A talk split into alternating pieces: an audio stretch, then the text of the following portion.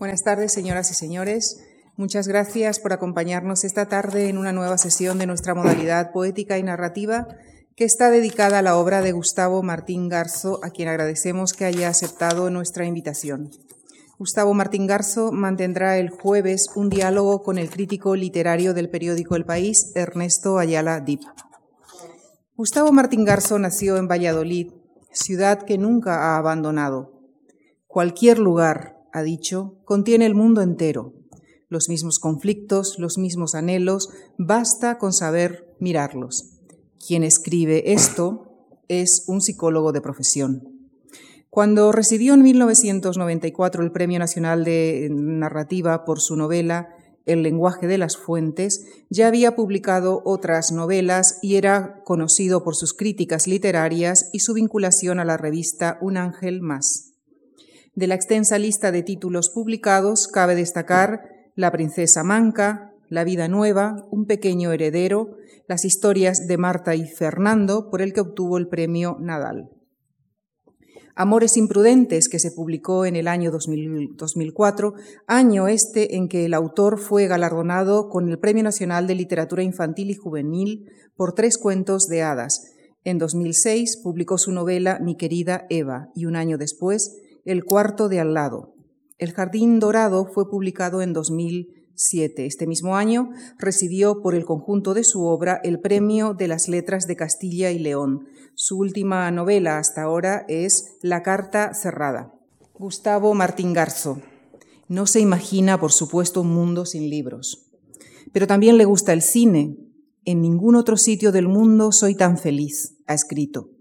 Le gustan los animales, las personas que se preguntan, que piensan, los niños, quienes nos enseñan que lo maravilloso es una dimensión, una dimensión de lo real, las mujeres, de quienes dice que ama su inteligencia, su dulzura, su naturaleza compasiva, su romanticismo. La noche, porque es en su mundo de sombras donde se encuentra la luz más escondida. Los sueños, pero los sueños que tenemos cuando estamos despiertos, nuestros ensueños, el amor, el amor que nos llena de preguntas y puebla nuestro pensamiento de anhelos. Final de la cita. Señoras y señores, cedo la palabra a Gustavo Martín Garzo para que comparta con nosotros esas preguntas, esos ensueños, esos anhelos, esas incertidumbres que inspiran sus narraciones. Señoras y señores, les dejo con Gustavo Martín Garzo, quien ha querido titular su charla de esta tarde El pintor de iconos. Muchísimas gracias. Bueno, pues eh, en fin, muchas gracias eh, Lucía por esa presentación tan generosa y muchísimas gracias a todos ustedes por estar esta tarde aquí para escucharme. Mm, yo la, eh, la conferencia que, que voy a leerles, porque la traigo escrita.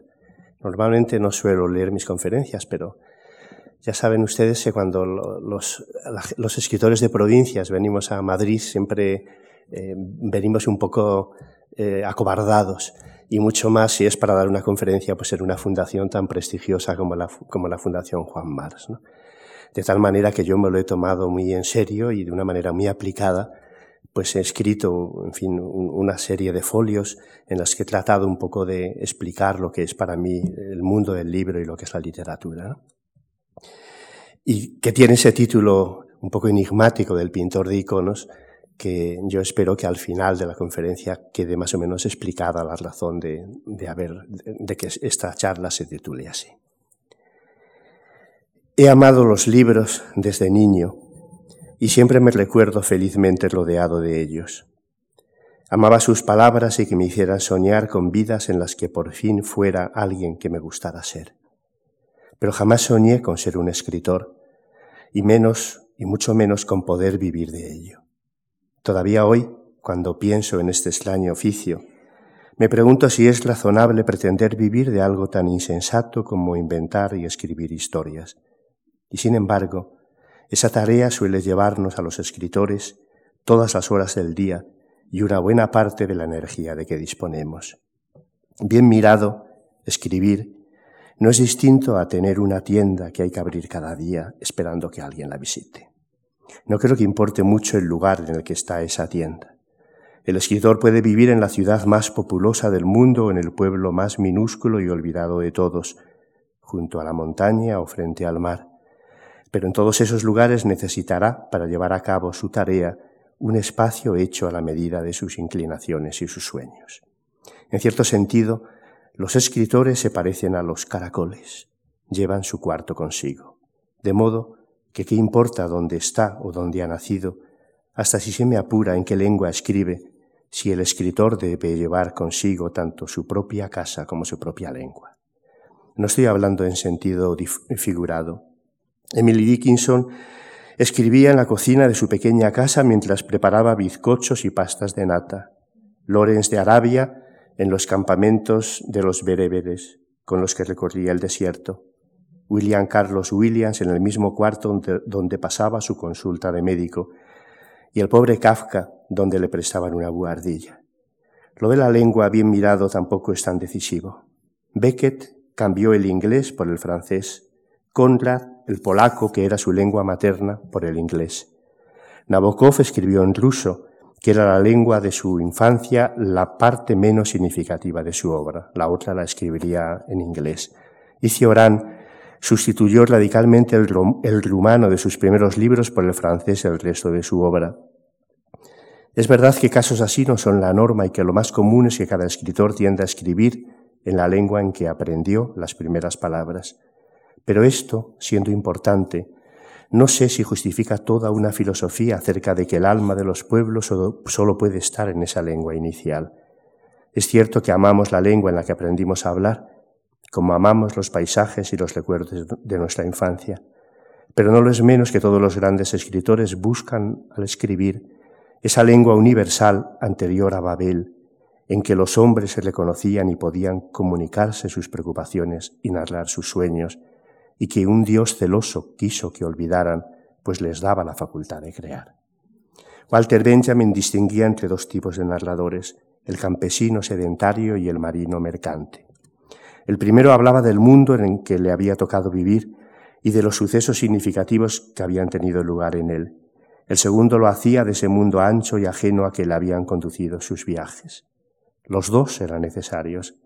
Gracias a los relatos del, sedentario, los hombres recuperaban la memoria de su comunidad, situándose en la fértil estela de los que les precedieron. Gracias a las palabras del viajero, se abrían a otras vidas y otros mundos y otros deseos.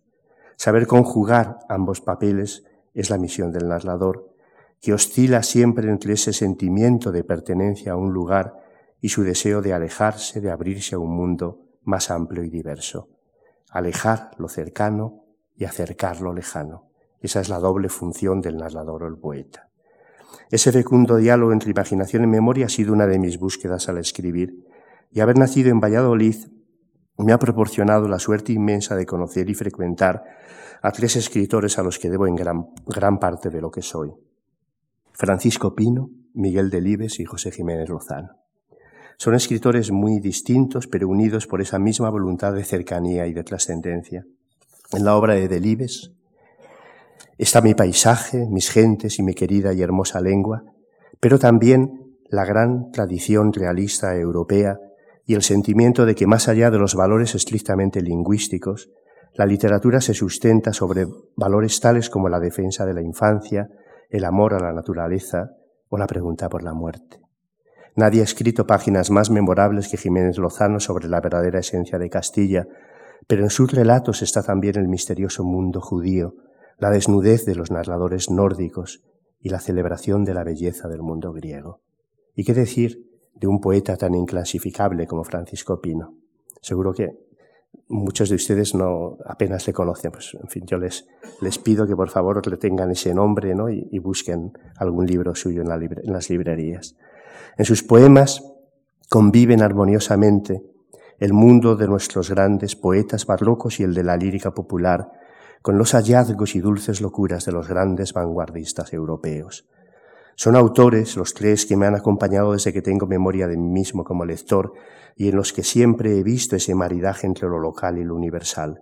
Leyendo sus obras no solo escuchaba las palabras de mi tierra y aprendía a reconocer lo cercano, sino que me abría a escritores tan diversos e imprescindibles como Frank Kafka, Emily Dickinson, Flannery O'Connor, Stendhal, Eliot y Mallarmé.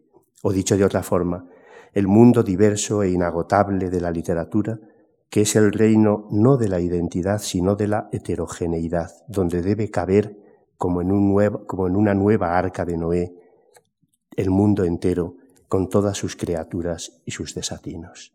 Jorge Luis Borges agradece en el poema de los dones la diversidad de las criaturas que forman este singular universo. Da gracias por el rostro de Elena y la perseverancia de Ulises, por el amor que nos deja ver a los otros como los ve la divinidad, por las místicas modelas de ángel, monedas de ángel Silesio, por el último día de Sócrates, por aquel sueño del Islam que abarcó mil y una noche, por Swedenborg, que conversaba con los ángeles en las calles de Londres, por las rayas del tigre, por el lenguaje que puede simular la sabiduría, por el sueño y la muerte. Este es el poema de Borges. Todos estos dones componen para Borges un único libro, un libro inagotable en que vida y lenguaje se confunden. Los libros están hechos de palabras, pero nuestra vida también. Ser hombres, vivir en el lenguaje, recibir esos dones que en gran parte se confunden con las palabras. Estefan Mallarmé dijo que el mundo se creó para culminar en un hermoso libro y vivimos tratando que nuestra vida se transforme en una historia que merezca la pena escuchar. El primer libro importante de mi vida fue la Biblia. Y es curioso porque, siendo su presencia tan indiscutible, la Biblia era un libro que raras veces se leía en las casas o en los colegios de entonces. Se contaban sus historias, pero no se llegaban a leer, sin duda porque era un texto demasiado turbador y complejo, y no era fácil contestar a las preguntas que suscitaba esa lectura. Por ejemplo, ¿por qué Dios había preferido a Abel ¿Por qué una de las plagas que habían asolado a Egipto había sido la muerte de los niños? ¿Por qué Jacob había engañado a su noble y bruto hermano Esaú? ¿O por qué Sara había ordenado abandonar a la esclava Agar y a su hijo Ismael en el desierto, donde sólo podía guardarles la muerte? La Biblia era un libro cuyas historias escuchábamos respetuosamente, porque tal como se nos decía había sido el propio Dios el que se las había dictado al pueblo elegido, para que éste nunca olvidara cómo habían sido esos primeros momentos de su relación con Él. Era un libro en el que estaba presente toda la belleza de la creación, pero también el dolor que había acompañado al hombre desde que fue expulsado del paraíso. Un libro lleno de historias terribles que casi siempre tenían que ver con la decepción del Creador con sus criaturas, como la historia de Jonás o la de Noé, pero también de momentos delicados y dulces como el encuentro de la hija del faraón en las aguas del Nilo, de la canastilla en que estaba Moisés, el encuentro de Raquel y Jacob entre las ovejas que iban a brevar en el pozo, el de Agar e Ismael con el ángel que en pleno desierto hizo brotar un pozo para que pudieran mitigar su sed, o aquel en que una simple burla había visto un ángel detenido en el camino. Y sucedía que esas historias, además de su interés intrínseco y la belleza con que nos eran narradas, tenían algo que las hacía distintas a las que podríamos haber leído en otros libros o las que veíamos con frecuencia en el cine, ya que eran historias verdaderas, o al menos así estábamos obligados a considerarlas. Historias que habían tenido lugar en otro tiempo y que hablaban del origen del mundo y de lo que habían hecho los hombres en esos primeros momentos de la creación. Y una de esas historias verdaderas narraba el sacrificio de Abraham y su visita al monte Moira. Puede, desde mi punto de vista, que sea la historia más terrible que el hombre haya concebido. Y yo aún recuerdo la desazón que sentía al escucharla, pues no podía entender cómo Abraham no había encontrado la manera de enfrentarse a una orden como aquella, aunque eso hubiera supuesto fallar a sus deberes con Dios. Pero, ¿qué deberes eran esos que exigían a los padres volverse contra esa ley básica que decía que su misión era proteger a sus hijos? En efecto, aquella historia ejemplar que expresaba la obediencia ciega del hombre a su Creador era la más terrible que pudiera escuchar un hijo, porque ¿qué habría pensado Isaac a su regreso del monte? ¿Acaso podría imaginársele de otra forma que temblando en su tienda en las noches sucesivas a la espera de que tal vez Abraham, su padre, pudiera volver a recibir un mandato semejante y lo estuviera preparando todo para salir de nuevo en dirección al monte con él? ¿Y si esta vez la prueba terminaba con su muerte?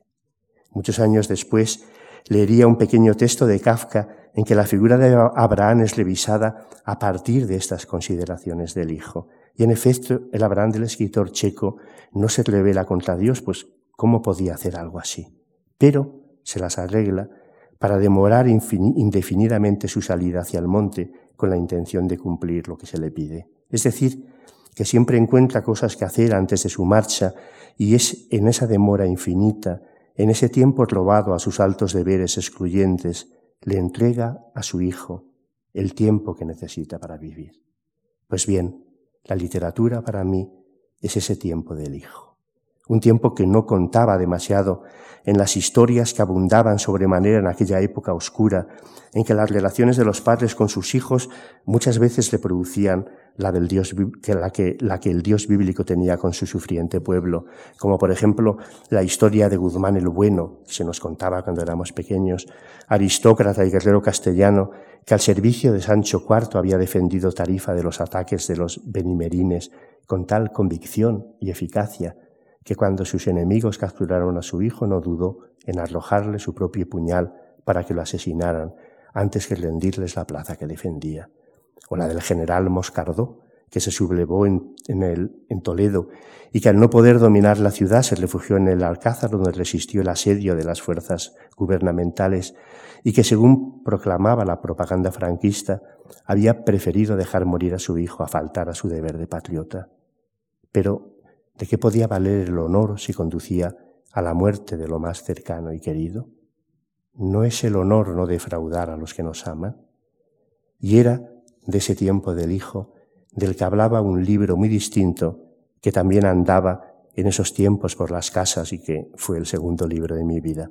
Se titulaba Las mil mejores poesías de la lengua castellana y era mi padre quien solía leérnoslo. La Biblia abrumaba por sus historias terribles, pero aquel otro libro hablaba de un mundo bien distinto donde era posible lo imprevisto y la amistad con las cosas. Canciones de piratas, versos de enamoradas que esperaban al alba sus dulces pastores, románticas historias de promesas incumplidas, elegías donde atribulados hijos lloraban la muerte de un padre amado y comparaban la vida con un río que pasaba, se alternaban con preciosas historias de moros que se enamoraban de cristianas, de príncipes que confundían la realidad con el sueño, de amantes que creían que su amor sería más fuerte que la muerte, y de hermosas niñas que lloraban sus penas a orillas del mar.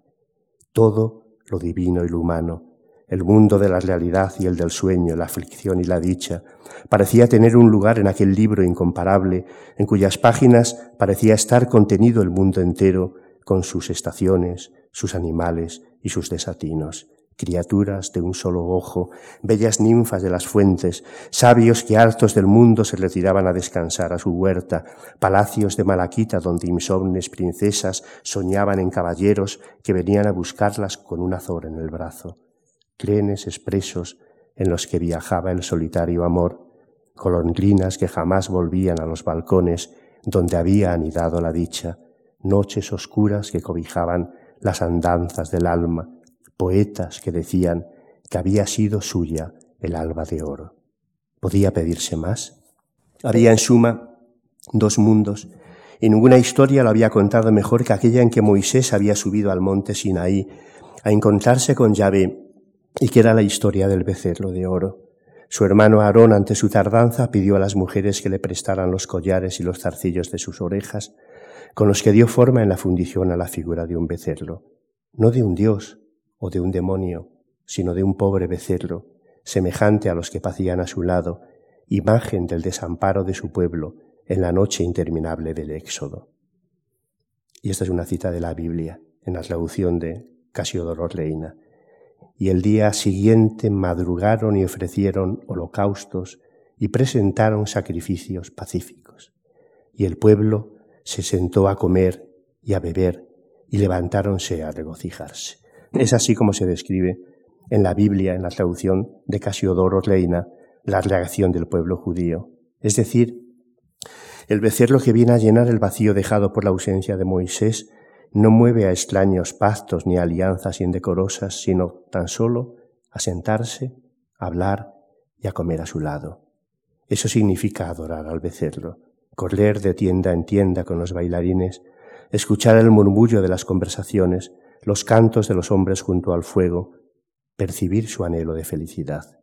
La Biblia que a mí me gustaba tenía que ver con el rastro casi imperceptible de esa figurilla de oro, un rastro hecho de imágenes que una vez entrevistas no podría olvidar, la imagen del pelo de Sansón entre los dedos de Dalila, la del rubor de Raquel apartando sus ovejas del pozo para que Jacob pudiera inclinarse a beber, la de una muchacha de Galilea recibiendo a escondidas a un extraño mensajero, la de la burla visionaria de Balaán, la de un arca llena de animales flotando a la deriva en la noche negra del diluvio. Pero ese mundo de becerros de oro, de maná que caía del cielo, de gigantes de un solo ojo y de bellotas resplandecientes, ese mundo donde las cosas tenían una realidad doble y participaban a la vez del mundo real y el soñado, ¿no era el mundo de la literatura? Leo con el apetito de una muchacha que piensa que va a encontrar al príncipe encantador en los libros, escribió Isaac Dinesen. El lenguaje poético, según la gran escritora danesa, debe responder al sentimiento del placer, pero también del deber. Amar algo es apropiarse de su vitalidad, como hace el cazador con las piezas que cobra, pero también hacerse responsable de ello. Algo en suma muy cercano a la experiencia amorosa, una entrega encantada. Así definió Ortega el amor. Y es lo que nos pasa cuando leemos un libro que nos gusta. Accedemos, gracias a él, a un lugar nuevo, un lugar de hechizo que tal vez no podamos abandonar. Buscamos, como los vampiros, nutrirnos de una sangre que no nos pertenece para fortalecer con ella nuestra propia vida. Que los libros tienen el poder de cambiarnos es algo que me parece fuera de toda discusión. Pero ¿está todo en los libros? De alguna forma sí, porque los libros proceden de la vida. Edith Wharton, en su prólogo a Historias de Fantasmas, se permite dar un consejo a los jóvenes aprendices de escritores. Si quieres escribir una historia de fantasmas, debes sentir miedo al hacerlo. Es lógico que diga esto, pues si no conocieran el miedo, ¿cómo podrían transmitírselo al lector? El escritor necesita haber vivido para lograr que su experiencia pase a sus lectores a través de la escritura, pero esto no quiere decir que leer sea lo mismo que vivir. Los libros nos ofrecen imágenes y palabras que tal vez ayudaron a vivir a otros hombres y que pueden ayudarnos a nosotros, pero no se confunden con la vida ni pueden sustituirla. La literatura es como un gran almacén se guardan en él todas las emociones humanas, nuestros sueños y nuestras preguntas, y leer es entrar en ese almacén y tomar lo que necesitamos. El lector devuelve a la vida a través de la lectura lo que el escritor tomó de ella para escribir sus libros, con lo que el círculo se cierra. Bernard Slind ha escrito una novela sobre la que acaba de hacerse una película, que es una delicada metáfora de todo esto. Se titula El lector y en ella un adolescente conoce a una mujer que le dobla la edad y con la que inicia una apasionada relación. En las pausas de sus encuentros sexuales ella le pide que le lea los libros que estudia en la escuela. El muchacho lo hace y las palabras de esos libros regresan a la vida en forma de caricias y encendidos besos. Y el muchacho quedará marcado para siempre por esa turbadora mezcla. Las bibliotecas son como la cueva de Alibaba y la historia de la literatura es la historia de cómo se ha ido formando ese botín inagotable y secreto.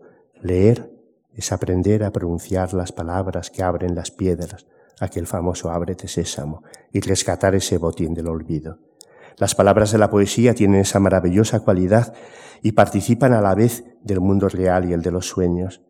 La poesía nos lleva a los lugares soñados donde yacen los tesoros, pero a la vez nos permite regresar de ellos con las bolsas repletas. ¿Para qué serviría un tesoro si no se pudiera robar? Un tesoro no es nada sino un lugar real donde ser ofrecido o repartido. Y ese lugar real es la vida de todos los lectores del mundo. Cuando voy a dar charlas a los institutos de enseñanza media, siempre digo a chicos y chicas que por mucho que se empeñen, no podrán escapar a la literatura. No importa que no lean, que no abran un libro jamás, pues la literatura, la poesía, forma parte de ellos. Es más, tiene que ver con las experiencias más decisivas de sus propias vidas, con esos momentos de epifanía y gozo que todos anhelan tener. Por ejemplo, el amor es una experiencia así. Transcurre en el mundo, es una experiencia que pertenece al campo de lo real, pero a la vez es una experiencia poética. Los momentos más intensos de nuestra vida tienen una naturaleza doble, suceden a la vez en el mundo real y en el de los sueños. La única manera de escapar a la literatura, sigo diciéndoles a mis jóvenes interlocutores, es dejar de vivir o tener una vida vulgar, cosa que ninguno de ellos obviamente desea. Por eso les animo a leer, porque la vida solo merece la pena cuando está hecha de la misma materia con que se hacen los buenos libros. ¿Y qué nos dicen esos buenos libros? Algo muy simple, que podemos traernos cosas de los sueños. Coleridge tiene un poema en que un poeta sueña con un jardín fabuloso donde todo es perfecto. Paseando por sus senderos, ve un hermoso rosal y toma distraído una de sus rosas. Pero algo pasa y se descubre de golpe acostado en el cuarto inmundo de una pensión. Comprende decepcionado que ese jardín solo ha existido en su fantasía, y cuando trata de volver a dormir se ve sobre la mesilla la rosa que acaba de cortar. Puede que el jardín fuera un sueño, pero se ha traído de él una flor. ¿Es posible esto? La literatura nos dice que sí. El poema es la prueba. Coleridge no se limita a soñar con un lugar maravilloso, sino que escribe un poema que podemos leer. Ese poema es la rosa, una rosa de palabras. Leerlo es pasear por el jardín encantado, aspirar sus aromas desconocidos, llevar en las manos la rosa soñada. Mis dos últimas novelas hablan de personajes que llevan en sus manos losas, así. Los judíos piensan que debemos ser juzgados por nuestras acciones, pero que en nuestros pensamientos somos libres. Las palabras en el corazón no son palabras, se lee en un salmo. Esas palabras no dichas hablan de nuestros deseos. Son las palabras de la intimidad, las palabras que los niños susurran a sus juguetes o los vivos a los muertos que siguen recordando. También las palabras del amor, pues en el amor, como ha escrito Juan José Millás, hablamos a otros que nos habitan. El amor es abrirles la puerta, darles de comer, prepararles un cuarto, escuchar sus historias, aunque corramos el riesgo de quedar hechizados por ellas. Y en mi novela, El Jardín Dorado, al recrear el antiguo mito del Minotauro, habla de esos mensajeros del amor. Eros es el dios del deseo, que es unión, intercambio, metamorfosis, pues cada cuerpo deseado nos pide una transformación, un cuerpo nuevo hecho a su medida, un cuerpo alado o lleno de llamas, a ese cuerpo que se transforma con el deseo, alude la frase de Borges que abre el libro.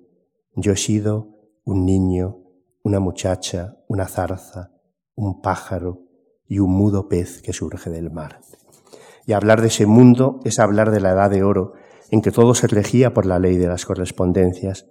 En el cantar de los cantares los dos amantes hablan de sus cuerpos como de huertos llenos de frutos, hablan de mirra, de vino, de mandrágoras y de corderos y de corderos pastando, de granos y colmenas rebosantes de miel. Amar a alguien es regresar a ese mundo de las correspondencias. Peregrinó mi corazón y trajo de la sagrada selva la armonía, escribió Rubén Darío. Esa armonía habla del jardín del Edén, del monte santo descrito por el profeta Isaías. En él la víbora jugaba con el niño en su cuna, el lobo pastaba junto al cordero, los animales eran compañeros de los hombres, había ríos de miel, frutos de oro, manantiales llenos de leche, no había escasez, bastaba con desear algo para tenerlo al instante, era el deseo el que daba realidad a las cosas, no había fisura entre el mundo y el corazón humano. ¿Hemos perdido para siempre ese lugar? En mi opinión, no. El paraíso sigue aquí, y es lo que nos dice la literatura, solo que como reino secreto. Es el hortus conclusus de los medievales, son las ínsulas extrañas de las que hablaba San Juan de la Cruz, o el huerto en el que se coló el halcón de Calisto, indicándole el camino hacia Melibea, un lugar secreto que solo en ciertos instantes nos abre sus puertas. Un jardín así es el que el rey, en el que el rey del jardín dorado, esta última, esta novela mía, construye para su hijo. El hijo nace con una cabeza de ternero y su padre quiere protegerle de las conjuras de sus siervos. Para ello crea un jardín separado del mundo. En una novela de Thomas Bernard, un hombre levanta para su hermana un hermoso cono en el bosque. El rey de mi cuento hace eso mismo, entregar a su hijo un jardín concebido para su felicidad, y le ofrece como compañeras cinco niñas hermanas. La novela habla de lo que sucede entre ellos, del amor que se tienen, de su dicha y de sus miedos. El único tema de mi novela es el amor, el amor y los extraños caminos que nos hace recorrer. En realidad, todas mis novelas son cuentos. Los cuentos hablan del origen, nos dicen que el mundo no se ha terminado de crear. La poesía es participar en esa creación. Tiene que ver con la debilidad, con el peligro, pues lo que nace es siempre lo más amenazado. Federico García Lorca dijo que lo poético es lo que está en el filo, a punto de caer donde no se puede volver. Las grandes historias se construyen con personajes que se acercan a lugares así. Y es un error pensar que esos personajes, todos los grandes personajes del mundo del mito, del mundo de los cuentos, del mundo de los relatos, no hablan de nosotros. Esos personajes nos devuelven al bosque de los cuentos, el bosque donde se pierden o son abandonados los niños, donde los amantes se esconden, donde los ladrones guardan sus tesoros, un lugar lleno de oscuridad y dolor, pero también de inesperadas delicadezas, donde se mezclan el horror y la luz un lugar desconocido del que nunca se regresa del todo, lo poético como algo indefinible y secreto, un espacio de visión relacionado con ese ya no saber pensar del que habló Henri Misot. Dice, más que el correcto saber pensar de los metafísicos, lo que verdaderamente está llamado a descubrirnos son los presentimientos, los sueños, los éxtasis y agonías, el ya no saber pensar. El jardín dorado quiere hablar de esos éxtasis, delirias y agonías, y su símbolo podría ser esa llama que no deja de aparecer en sus páginas.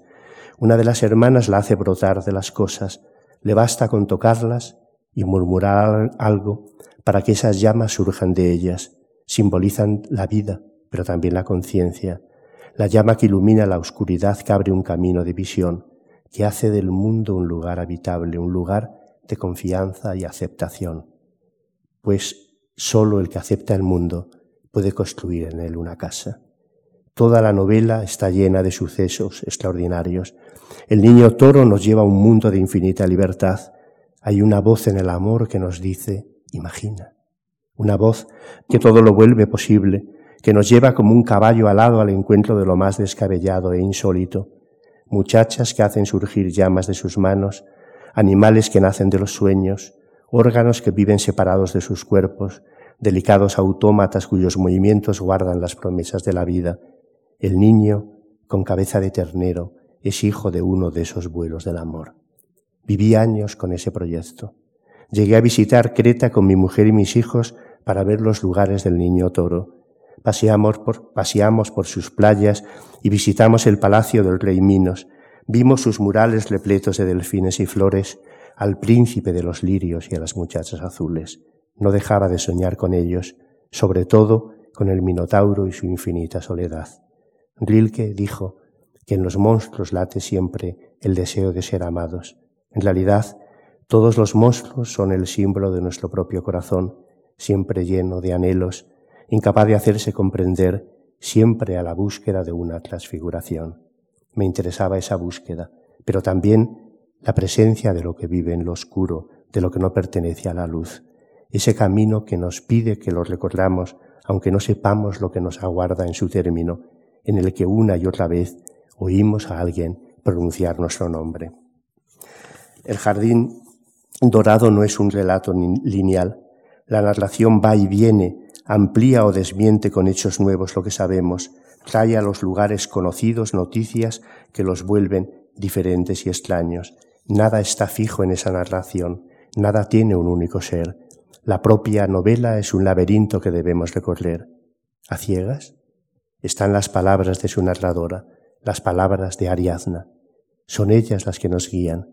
El ovillo mágico del mito es ese hilo de su relato. Solo él nos conduce por el laberinto. El oído es nuestra guía, es nuestro guía. En realidad, todas las historias que merecen la pena guardan una historia oculta que solo se escucha en el corazón. Así es la historia de Ariadna. No está dirigida en mi novela al lector, sino a alguien ausente, a un niño muerto.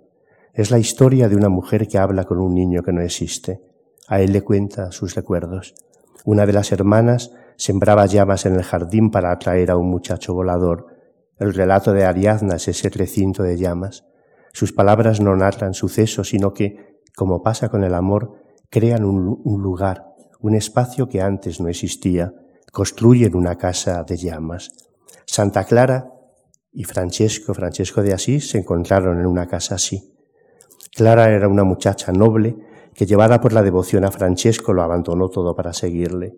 Y muy pronto otras muchachas se unieron a ella y formaron una comunidad atenta a las enseñanzas del pequeño santo de Asís. Y se cuenta que Clara, fijaros qué historia, y se cuenta que Clara solo vivía para imitarle y añorar su compañía, pero que Francesco, siempre tan ocupado, apenas la iba a visitar, hasta que una vez quedaron en una casa situada en una colina. Nadie supo qué hicieron ni de qué hablaron esa noche, pero los que andaban por los alrededores vieron un resplandor y al acercarse supieron que lo que ardía era la casa en que Francesco y Santa Clara estaban juntos. Eso debería ser la literatura, un mundo de delicadezas, desatinos y misterios, contemplar esa casa incendiada en la noche, hacernos creer que también a nosotros puede estarnos destinada. Y esa novela y todas las que he escrito no quiere ofrecer al lector una casa así. Fijaros si seré ambicioso. También La carta cerrada, que es mi última novela, habla de la muerte de los niños. Puede que sea el hecho más atroz al que tienen que enfrentarse hombres y mujeres en este mundo. Los niños representan la vida que empieza y su muerte hace del mundo una mansión tenebrosa. Pero el dolor en sus páginas no es solamente un lugar de desolación, sino de encuentro y memoria, un lugar de adoración, puesto que en él se guarda la memoria de lo que perdimos. Y la madre de mi novela, la protagonista de mi novela, quiere aprender a amar el dolor a no darlo la espalda. León Blois dijo una frase que pensé utilizar como cita inicial del libro. Dice, el corazón tiene zonas que todavía no existen y para que lo hagan entra en ellas el dolor. Y el dolor de mi protagonista abre zonas así en su propio corazón, zonas que debe explorar para encontrarse con lo que ama y a través de ella consigo misma. Solo me interesan los personajes capaces de adorar algo, de hacerlo hasta el final, sin pensar en las consecuencias ni en los peligros que corren, por eso me interesan los personajes de las fábulas, ya que el mundo del mito y de las leyendas siempre se construyen con personajes así, personajes que no cejan, que persiguen tesoros, objetos mágicos, que piensan ingenuamente que los secretos que guardan ríos, cuevas y bosques les están destinados. El mundo como materia encantada, así me gustaría que apareciera ante los ojos de los lectores de esta novela. Los animales, las plantas, los ríos y las eras deben vibrar ante sus ojos, ofrecerle el misterio de su luz, también la locura de sus personajes.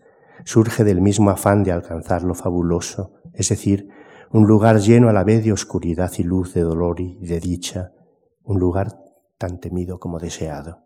¿Y para qué querríamos ir a un lugar así, sino para volver a hacer las preguntas que importan? ¿Por qué nacen los niños? ¿Por qué existe el dolor? ¿Por qué nos hacemos daño al amarnos? ¿Por qué tenemos que morir?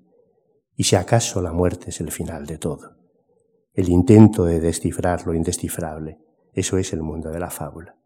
Siempre he admirado la naturalidad con que los escritores judíos utilizan las imágenes y las historias de su religión como si no concibieran lo real separado de ese mundo de fábulas y mitos. Es extraño que nosotros no sepamos hacerlo. Y yo he querido que ese mundo esté presente en la carta cerrada como lo está en la vida de sus personajes. La protagonista de mi novela es creyente y las palabras e historias del catolicismo la consuelan y la ayudan a vivir, pero su Dios es ese Dios que se esconde del que nadie puede apropiarse, que vive en lo más pequeño y frágil, no en las palabras de los que gritan más. Ese Dios que es como un trozo de vela que llevamos en las manos y que parece siempre a punto de apagarse, pero del que no se puede prescindir, pues en un mundo sin milagros, ¿cómo se puede vivir? ¿Cómo nos enfrentaríamos a la muerte de los que amamos, por ejemplo? Un mundo sin resurrección, dice uno de los personajes de este libro, es un mundo de fantasmas. Esa reivindicación del milagro acerca mi novela al mundo de los cuentos maravillosos. Mi novela habla del desorden del mundo, pero también de la extraña luz que tantas veces descubrimos en él. Habla de esa relación con los niños, una relación tan física, pues necesita caricias y besos, pero también llena de palabras e invenciones. La literatura no es nada sin esa presencia de la noche, de las visitas de los adultos al cuarto de los niños, de esos besos últimos con que se despiden de ellos. Cuando un niño le pide a un adulto un cuento, en realidad le está diciendo que no se vaya de su lado. No hay nada más literario que la ternura, aunque los escritores claras veces se atrevan a hablar de ella. Paul Valéry dijo que la ternura conservaba la memoria de las atenciones extraordinarias que recibimos a causa de nuestra debilidad. No se deben desmitificar los sentimientos. Su mundo es el mundo del mito, un mundo lleno de prodigios, pero también de peligros, en el que nunca sabemos lo que nos aguarda. Ese es el problema del amor, que los amantes se creen sus propias locuras. El poeta israelí Yehuda Amihai escribió que donde tenemos razón no crecen las flores. El problema de mi protagonista, como el de todos los amantes, es que qué hacer con esas flores que encuentran, a dónde llevarlas, cómo lograr que no se agosten. La carta cerrada Habla de una época concreta, la posguerra y de lo que fue la vida de las mujeres en ese tiempo. Habla de Valladolid, mi ciudad, de las películas que se vieron entonces, de los colegios y de la castradora influencia de aquella religión sobre la vida de tantos seres. Pero no me interesa hacer una crónica. Creo que para esa labor testimonial existen otros géneros más aptos. La ficción debe llevarnos a lugares de extrañeza y conocimiento, su tarea no es decirnos cómo era un tiempo concreto o cómo vivían en él las mujeres, los hombres y los niños, sino encarnar el misterio de todos esos seres. En un momento de la madre, de la novela, la madre le dice a su hijo que todo lo que hacemos se transformará en recuerdo alguna vez y que siempre hay que actuar teniéndolo en cuenta. ¿Cómo nos gustaría recordarlo? Esa es la pregunta que nos debemos hacer antes de emprender algo. La carta cerrada es una novela sobre la muerte, la tragedia y el dolor, pero también sobre la belleza de la vida y sobre sus frutos más inesperados y dulces. Me gustaría, me gustaría, no sé si lo he conseguido, que sus personajes pudieran quedar en la memoria del lector, como esos retratos que hacían los pintores del Renacimiento. Ellos trabajaban para que sus criaturas fueran recordadas más allá de la desolación y la tristeza del mundo. Tal vez por eso, aunque hay muchos tipos de historia y por tanto de escritores, los que yo amo, y aquí viene la explicación del título de la conferencia, los que yo amo siempre me hicieron pensar en los pintores de iconos medievales. Iban por los pueblos y pintaban pequeñas tablas donde aparecían ángeles, vírgenes y niños, grandes santos llenos de barbas, un mundo lleno de animales apacibles, de paisajes diminutos, siempre temblando sobre un fondo dorado.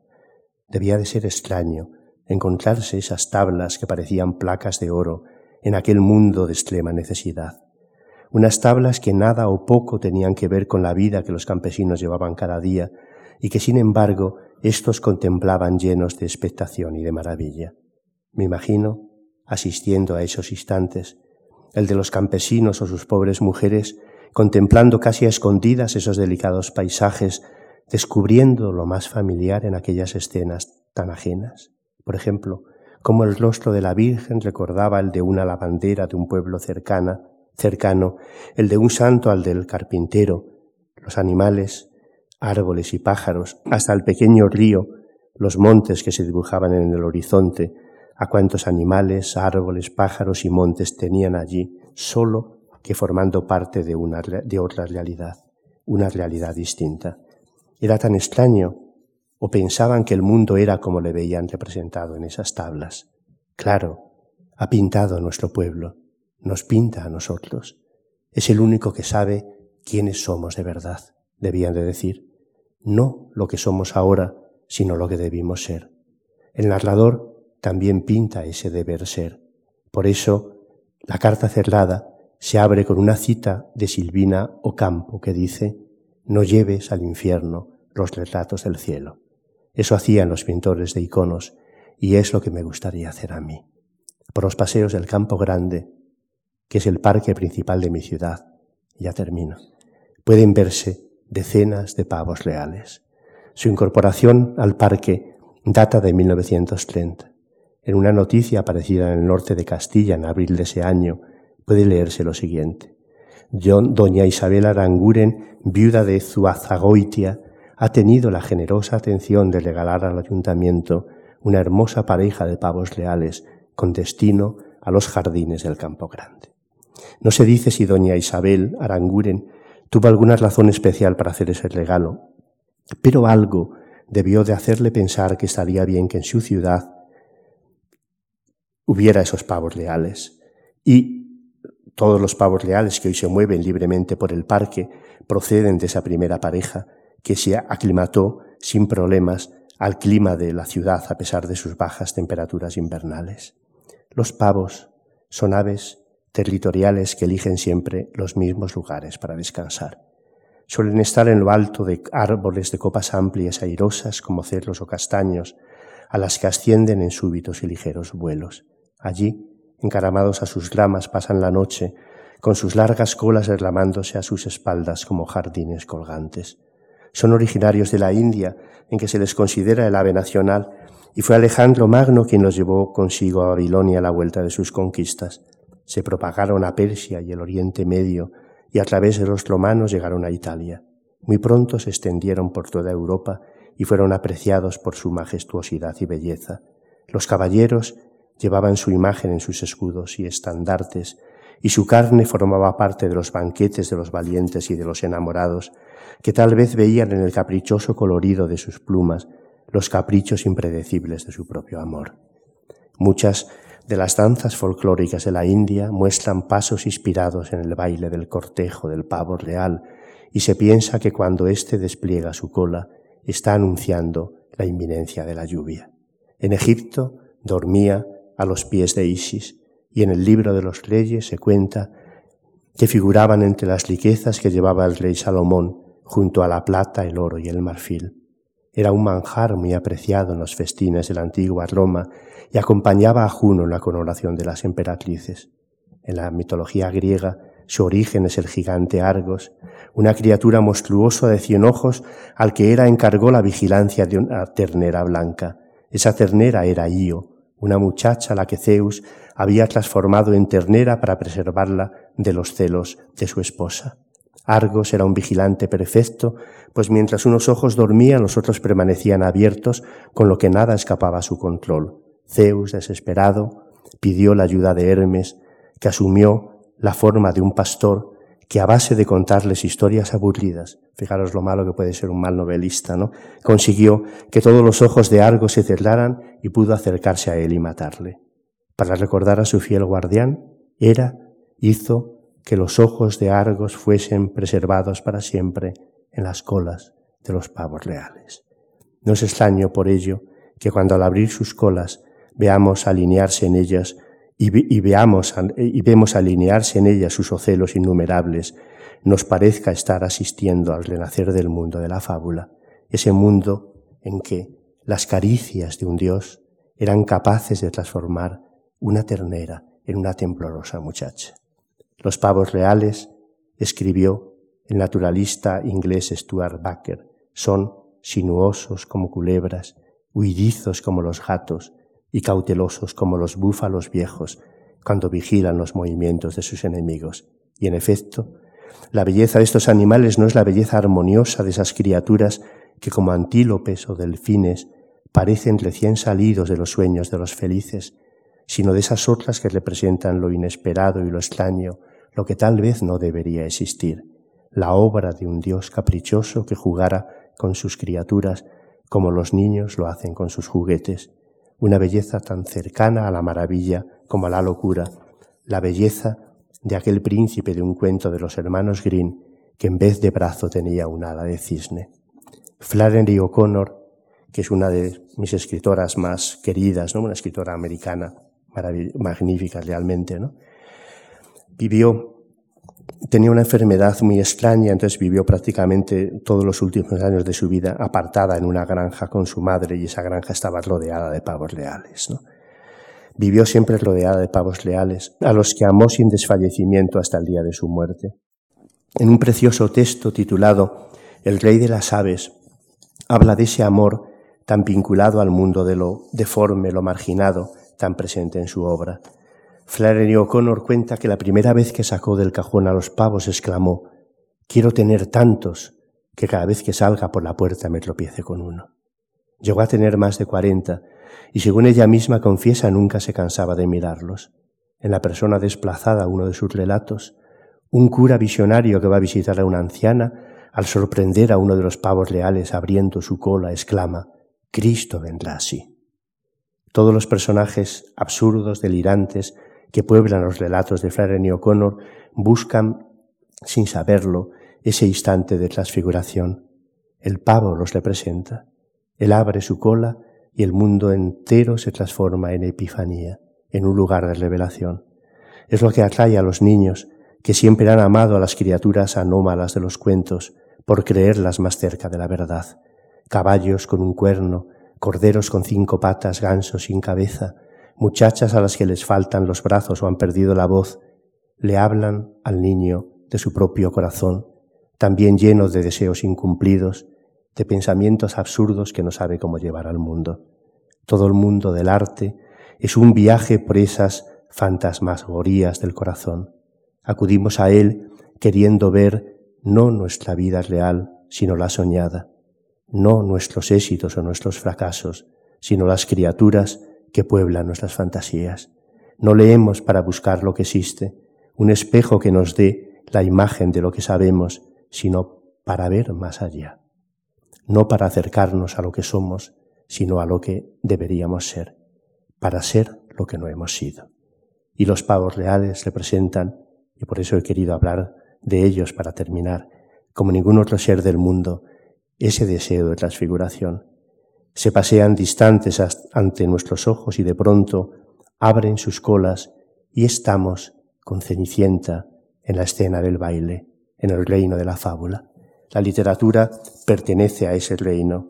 Es a la vez el jardín de los muertos y de los vivos, el lugar en que los peces guardan los anillos de los que se aman y en que hombres diminutos quieren raptar a los niños, el jardín de los seres perdidos y el jardín en que los pavos reales nos entregan altivos los ojos que flotan en sus colas. Son esos ojos los que nos recuerdan que en el corazón de lo real viven siempre los sueños. Muchas gracias.